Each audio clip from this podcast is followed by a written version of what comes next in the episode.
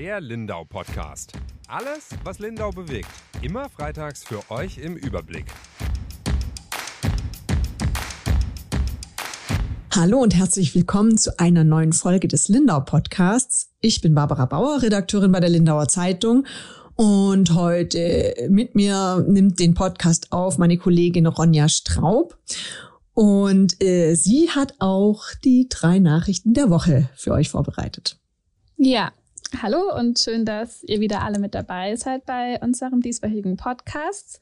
Unsere Nachricht der Woche ist zum einen, dass die Wasserburger Halbinsel wegen der Halbinselsanierung, die dort gerade stattfindet, auch über die Hochsaison im Sommer gesperrt bleibt. Also die Baustelle bleibt bestehen. Das war mal anders angekündigt, aber jetzt hat sich herausgestellt, dass sie auch über den Sommer bleibt, die Baustelle auch gesperrt. Weiterhin bleibt die Fußgängerrampe an der Kamelbuckelbrücke.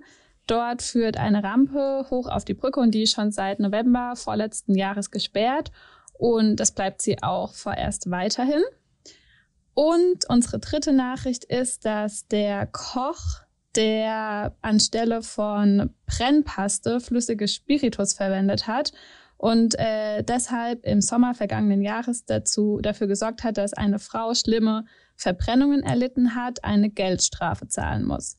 Der Vorfall hat sich in einem Gasthaus in einem Biergarten im Landkreis Lindau ereignet.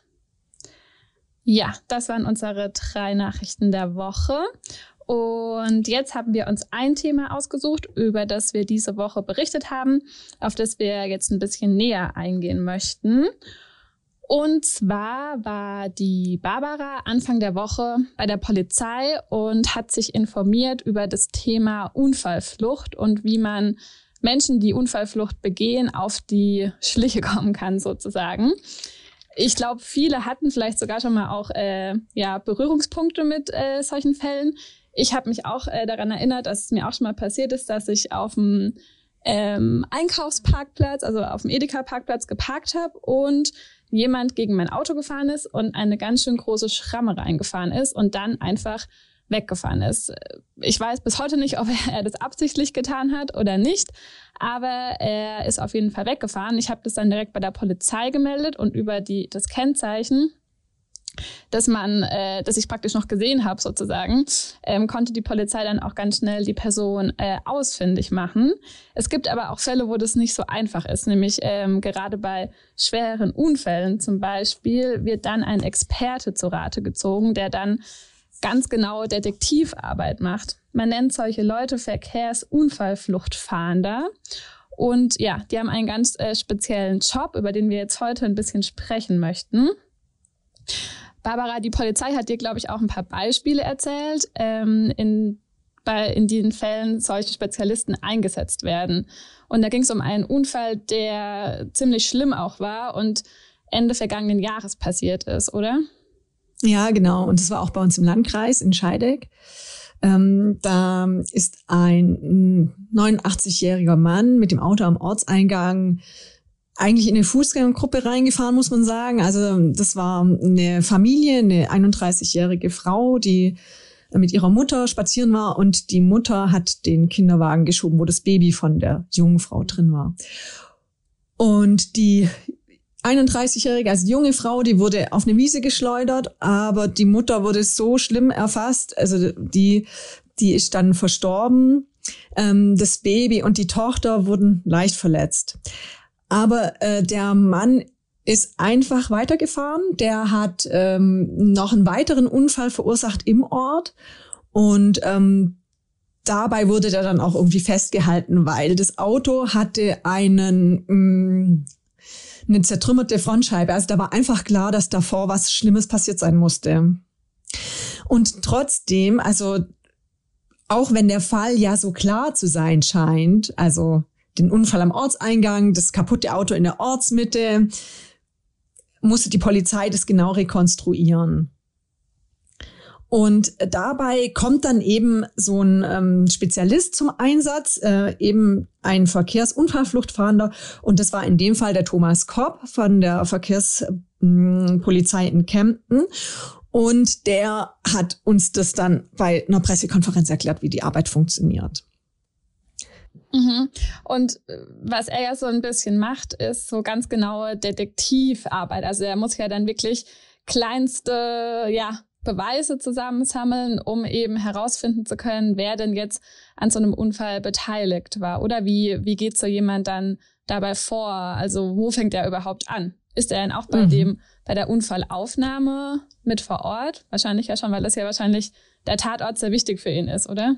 Ja, genau. Also der geht auf jeden Fall an den Unfallort und ich ich, also das passiert auch äh, kurz nach dem Unfall. Also äh, der schaut sich dann vor Ort um und sammelt Teile ein, zum Beispiel abgebrochene Fahrzeugteile, Scherben, Reifenabdrücke sind das aber auch oder ja, was eben übrig ist nach dem Unfall. Das sammelt der ein und guckt sich die Teile ganz genau an. Oft auch nochmal zusammen mit einem Sachverständigen. Das hat der am Beispiel von einem anderen Unfall erklärt. Ähm, der war auch vergangenes Jahr bei Bad Grönbach.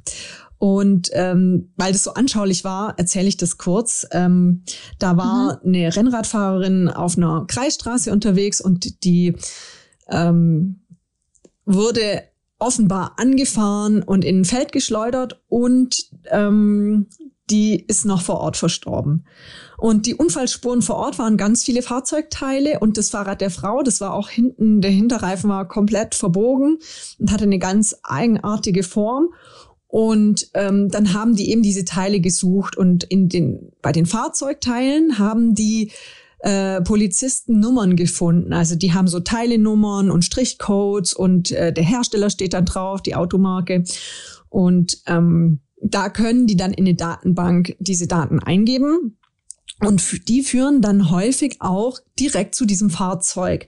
Ähm, dann können die nämlich abrufen, auf wen wurde das, also wann wurde das Fahrzeug zugelassen und auf wen und so kommen die dann relativ schnell an den Fahrer heran. Das finde ich sehr verrückt, weil ich finde, man kann ja. sich schon gut vorstellen, dass man eben dann die Marke oder die Serie von einem Auto herausfindet, aber dass man dann spezifisch ein Fahrzeug feststellen kann, finde ich sehr verwunderlich. Ja, aber das funktioniert offensichtlich über diese Codes, äh, die an den Fahrzeugen okay. angebracht sind. Also die lassen ah. dann Rückschluss zu auf die Fahrgestellnummer und damit hat man dann ja das, das genaue Fahrzeug. Okay.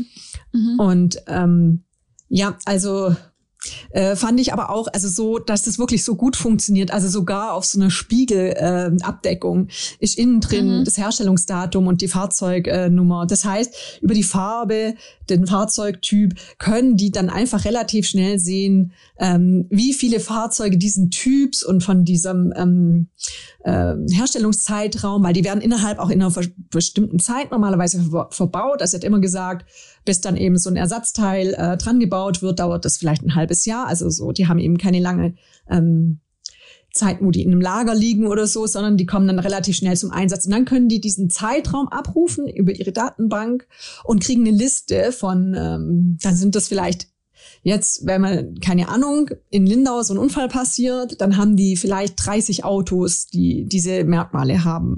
Und dann können die, also insgesamt, und dann können die aber über den Zeitraum der Zulassung, können die ja wieder welche abziehen.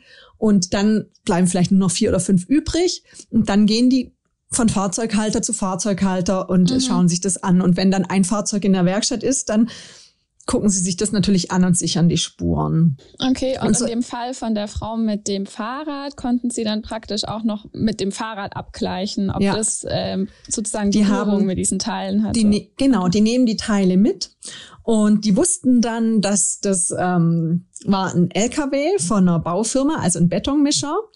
Und der war am nächsten Tag schon wieder unterwegs zu einer anderen Baustelle oder zu seiner Baustelle. Und ähm, die konnten den da festnehmen, den Fahrer, als der dort eingetroffen ist. Also schon am nächsten Morgen. Also das ging, äh, ging relativ schnell. Mhm. Und ähm, die haben dann, ähm, also eben der Verkehrsunfallfluchtfahnder ist sich sicher, dass es dieser Fahrer mit diesem Auto oder ähm, LKW gewesen sein muss, weil die haben die Teile hingelegt dann an das Auto. Also die abgerissenen Teile, aber mhm. auch das Fahrrad, das halt die Form hatte dann von der Stoßstange von diesem Auto. Also das war dann schon ganz eindrücklich, das so zu sehen. Die haben, äh, der hat äh, mir Bilder gezeigt davon und das sieht schon ähm, ja, also man kann es nicht abstreiten. Also man mhm. sieht einfach, wie es genau zusammenpasst am Ende. Die mhm. Teile zu dem LKW, aber eben auch das äh, Fahrrad der getöteten okay. Frau. Okay.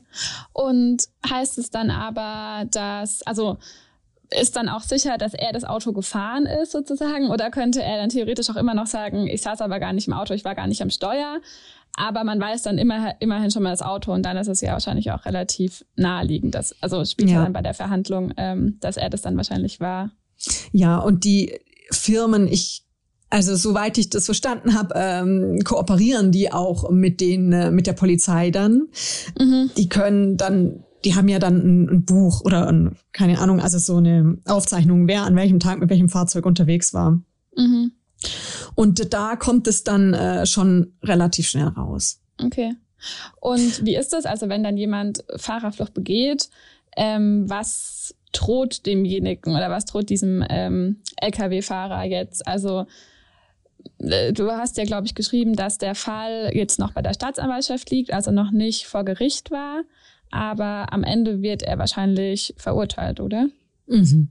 Ja, ähm, ich nehme mal an, dass das passieren wird, wenn das so nachgewiesen werden kann, vor Gericht dann auch und es sich keine neuen äh, Informationen ergeben.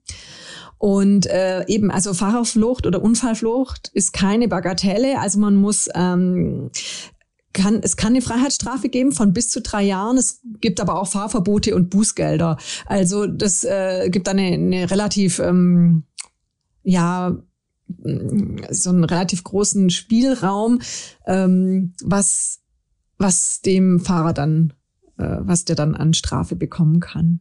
Okay. Gut, aber am Und Ende ist er ja dafür verantwortlich, dass die Frau gestorben ist, sozusagen halt auch. Ja. mhm. Ja, genau. Also, aber eben, es kann eine Freistrafe sein, es kann aber auch eine Geldstrafe sein oder ein mhm. Fahrverbot mhm. oder sowas. Also die Polizei appelliert auf jeden Fall, egal, äh, ja, wenn man einen Unfall beobachtet, egal wie klein er sein mag oder egal wie unwichtig einem ein Detail vorkommen kann, zum Beispiel, wenn man nur ein Geräusch gehört hat äh, zu einer bestimmten Uhrzeit oder wenn man irgendwas gesehen hat, soll man sich auf jeden Fall der Polizei als Zeuge zur Verfügung stellen. Die sagen, selbst der kleinste Hinweis kann äh, den also sozusagen kann eine Lücke schließen und kann dabei helfen, so einen Fall aufzuklären. Mhm. Okay, kommt es denn eigentlich oft vor, dass die Polizei da so Spür-Nasenarbeit machen muss, also dann auf so viele Dinge auch angewiesen ist? Oder wie oft begehen denn Menschen Unfallflucht? Also Unfallflucht wird tatsächlich, also ja, würde ich mal sagen, schon relativ häufig hm, begangen. Also so, also nach meiner persönlichen Einschätzung, das sind äh, eben im vergangenen Jahr 2022 waren das im Kreis Lindau äh, knapp 400 Fälle, Unfälle.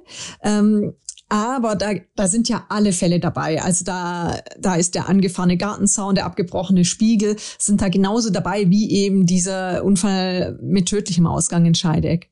Mhm. Und äh, von diesen knapp 400 Fällen ähm, wurden in 24 Fällen Menschen leicht verletzt. Und in vier Fällen wurden Menschen schwer verletzt und es gab eben diesen einen tödlichen Unfall. Mhm. Der Verkehrsunfallfluchtfahnder hat aber auch gesagt, dass sie, also der ist trotzdem immer gut beschäftigt, weil er kann natürlich auch bei diesen kleineren Unfällen mithelfen und äh, diese Recherche machen. Okay. Und wie ist der Fall in Scheidegg am Ende jetzt eigentlich ausgegangen? Also hat er da auch äh, dann gesucht oder? Ja, genau. Also der war da auch vor Ort und ähm, er hat äh, gesagt, dass auch dieser Fall also liegt noch bei der Staatsanwaltschaft. Also auch das wird noch verhandelt. Mhm. Okay.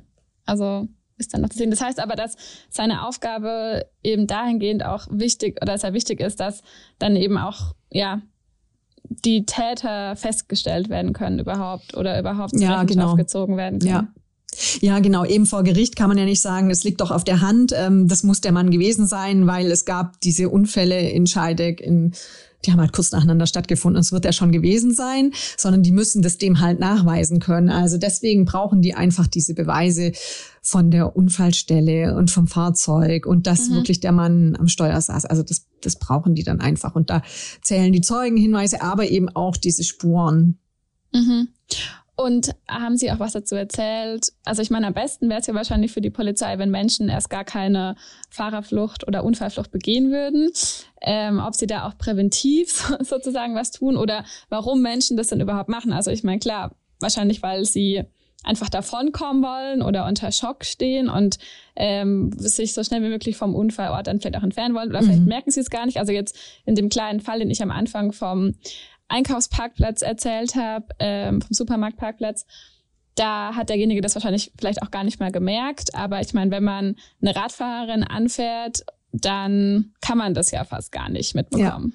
Ja, ja und die haben auch, äh, also der muss ja von hinten auf die draufgefahren sein. Also das war einfach an seiner Fahrzeugfront. Also der hat mhm. vielleicht in dem Moment nicht aufgepasst oder sowas, aber gerade in dem Fall hat sich der Fahrer nicht geäußert zu dem Fall. Also mhm. der kann ja von seinem Schweigerecht Gebrauch machen mhm. und offenbar hat er das bislang getan.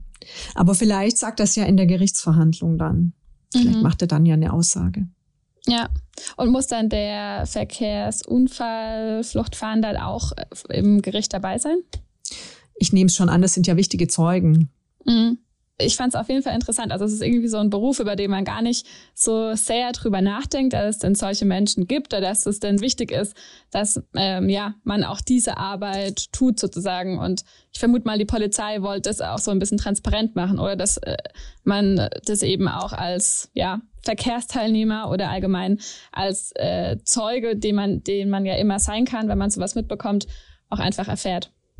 Ja, und ich glaube, das ging denen auch darum, da, äh, also dass es eben eine äh, schon so äh, da, also dadurch, dass wir dann wieder äh, darüber berichten, werden die Menschen erreicht. Also ich glaube, denen geht's in dem Punkt natürlich auch um Prävention, darum mhm. zu sensibilisieren, dass man sich eben als Zeuge zur Verfügung stellen soll, dass man als ähm, betroffener Fahrer nicht wegfahren soll. Also das, denke ich, war schon denen ihre Botschaft. Mhm, ja. Okay, dann mal schauen, ob wir ja die ähm, Gerichtsverhandlung vielleicht auch mitbekommen. Oder das äh, ist ja, wäre ja das äh, Ansinnen, dass wir dann da auch noch berichten können, wie denn der, ja, äh, derjenige, der jetzt die Unfallflucht begangen hat, verurteilt wird. Ähm, da werden wir auf jeden Fall dranbleiben. Und damit sind wir mit unserem zweiten Teil des Podcasts auch schon fertig. Und zum Schluss haben wir jetzt noch wie immer eine gute Nachricht der Woche und die wird euch dieses Mal Barbara präsentieren. Ja, genau. Und zwar hat diese Woche, haben wir berichtet über Dietmar Stoller, ein Lindauer, der hat die, das Bundesverdienstkreuz am Bande bekommen, also die höchste Ehrung der Bundesrepublik. Ausgezeichnet wurde er für seinen wirklich sehr beharrlichen Einsatz äh, gegen Armut und Ungerechtigkeit auf der Welt. Dietmar Stoller hat äh, sich als junger Mensch, ähm, hat er sich angefangen mit dem Thema zu beschäftigen und hat äh, zum Beispiel eine Welt, äh, Netzwerke für eine Weltgruppen gegründet, also Arbeitskreise für Entwicklungspolitik, also ähm, genau, und der hat eine Initiative mitgegründet, der heißt Arbeitskreis für Entwicklungspolitik und Selbstbesteuerung. Und in diesem Arbeitskreis äh, gibt er seit über 50 Jahren von seinem Verdienst einen Teil ab, also Selbstbesteuerung, damit es Menschen in ärmeren Ländern zugutekommen kann. Außerdem äh, organisiert er auch das monatliche Politkino im Club Woodville mit, wo auch die Friedensräume beteiligt sind, Attac und Amnesty International. Mhm. Also ein toller Einsatz und eine eine, ja, bewundernswert, wie jemand so lang und so beharrlich die Politik darauf aufmerksam macht, auf Missstände. Der hat zu seiner Preisverleihung auch eine Fairtrade-Schokoladentafel mitgebracht für Markus Söder, den Ministerpräsidenten, und mit dem dringenden Appell, sich doch einzusetzen für das Lieferkettengesetz. Mhm. Ja, ja, wirklich sehr viel, was er gemacht hat. Und Dietmar Stoller lebt in Lindau, richtig? Ja, genau. Genau, ein Lindauer. Ja, sehr schön. Das ist doch wirklich eine schöne Nachricht. Und damit entlassen wir euch für diese Woche aus unserem Lindau-Podcast. Wir freuen uns, wenn Sie nächste Woche wieder mit dabei sind. Hören kann man den Podcast überall dort, wo es Podcasts gibt. Und natürlich auf schwäbische.de slash Lindau. Da finden Sie den Podcast auch jede Woche. Und dann wünschen wir ein schönes Wochenende, eine gute Woche und bis zum nächsten Mal. Tschüss. Tschüss.